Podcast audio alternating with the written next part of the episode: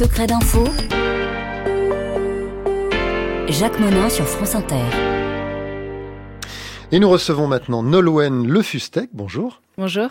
Avec Antoine Isambard, vous avez réalisé un documentaire consacré à l'espionnage chinois qui sera diffusé demain soir sur euh, France 5.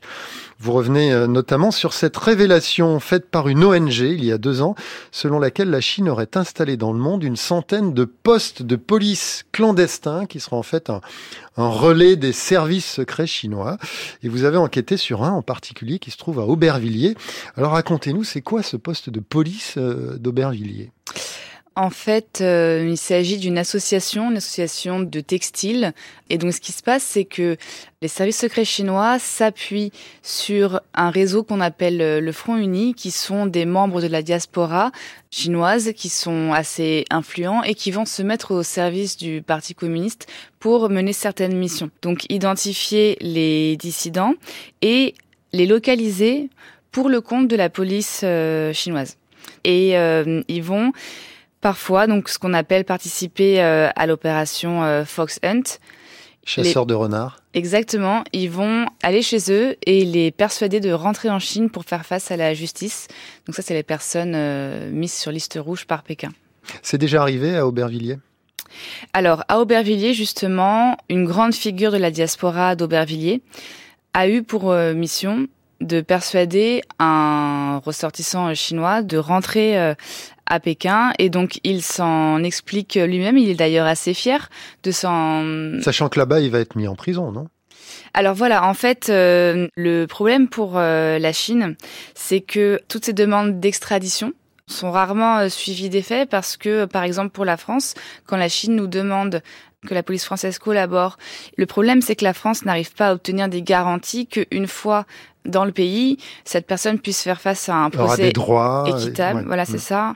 Et surtout, ne risque pas la peine de mort. Et donc c'est pour cette raison que la Chine obtient très peu d'extradition et qu'elle est... Donc elle contourne ça en utilisant ses postes de police voilà, donc en fait, elle va s'appuyer sur euh, des personnes qui connaissent très bien l'univers de la communauté chinoise pour les localiser, aller les voir et les persuader qu'il faut rentrer. Et une des méthodes, c'est de faire pression sur la famille de la personne euh, recherchée si la personne ne rentrait pas. Il y a d'autres euh, commissariats de ce type, enfin postes de police de ce type euh, en France? Les postes de police clandestins qui ont été identifiés, donc à la fois par l'ONG, Safeguard Defenders, mais aussi par les services de renseignement français, sont en région parisienne, parce que c'est là que vit la communauté chinoise en majorité. Ces dix dernières années, il y a 12 000 ressortissants chinois dans le cadre de l'opération Fox Hunt qui ont été rapatriés en Chine dans 120 pays différents. Ça, c'est une source euh, chinoise. Officielle. C'est hmm. ça. Et donc, c'est pareil pour les postes de police clandestins en France. C'est grâce à ça que on, sait qu'il y en a euh, environ 7 en région parisienne. Alors vous expliquez qu'il y en a, il y en a d'autres hein, en Europe, en Espagne, en Italie, en Grande-Bretagne, en Allemagne, et vous racontez aussi cette histoire aux États-Unis où le FBI a démantelé lui un poste de police de ce type qui se cachait derrière un magasin à Manhattan. Le responsable de ce bureau de police a été arrêté et il risque donc une peine de prison euh, importante, ce qui est quand même très différent de l'absence de réponse qu'on constate de la part des autorités françaises notamment à Aubervilliers, compte tenu de ce que vous nous racontez. C'est effectivement ça qui nous a le plus frappé. C'est la différence de réponse face à ces activités euh, illégales de surveillance et de tentative. de pression. C'est ça, de coercition, mmh. oui. En France particulièrement, il y a une réponse très très timide, voire pas de réponse officielle du tout.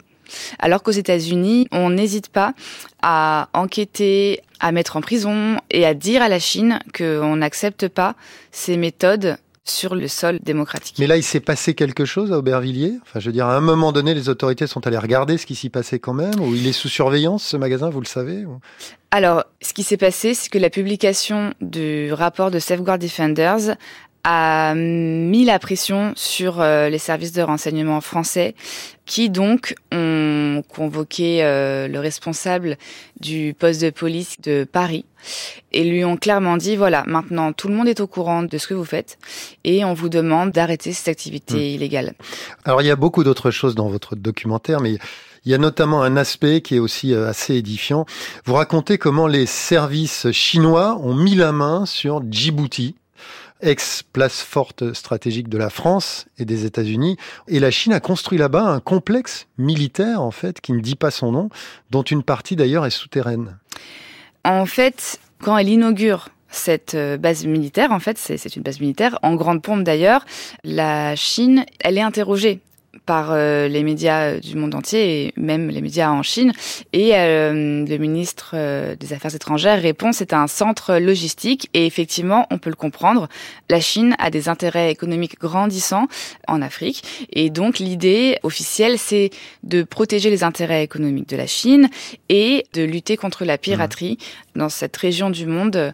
Donc d'aider à la lutte pour protéger le commerce en fait entre la Chine et l'Europe qui passe par le détroit juste devant Djibouti. Et pour ça, on a construit une, jetée qui peut accueillir des porte-avions.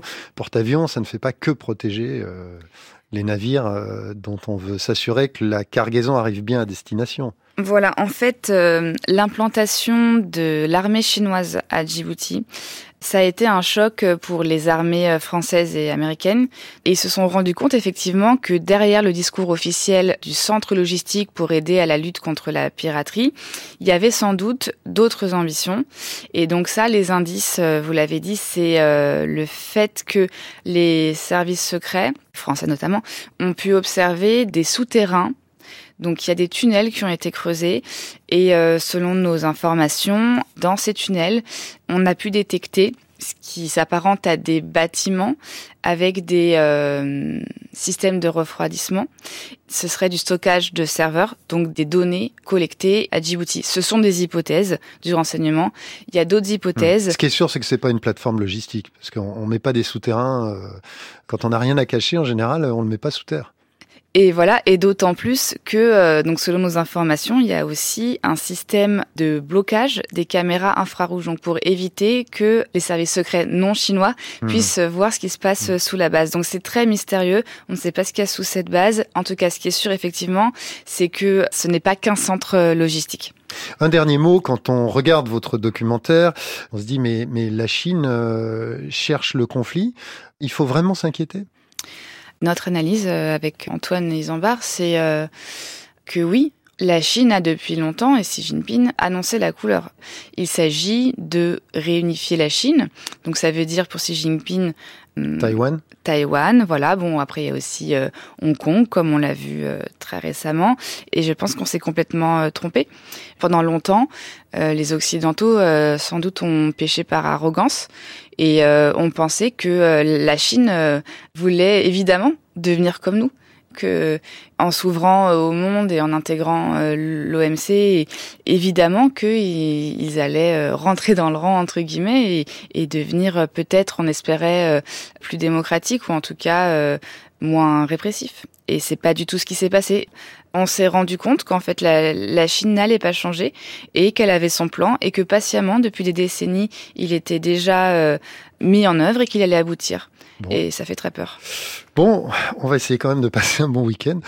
Merci en tout cas de nous avoir éclairés. Puis pour ceux qui voudraient aller plus loin, bien je renvoie donc à votre documentaire euh, Nolwenn Le Fustec. Euh, il sera diffusé donc demain soir sur France 5 à 21h, 21h05 précisément, et ça s'appelle Chine, opération secrète.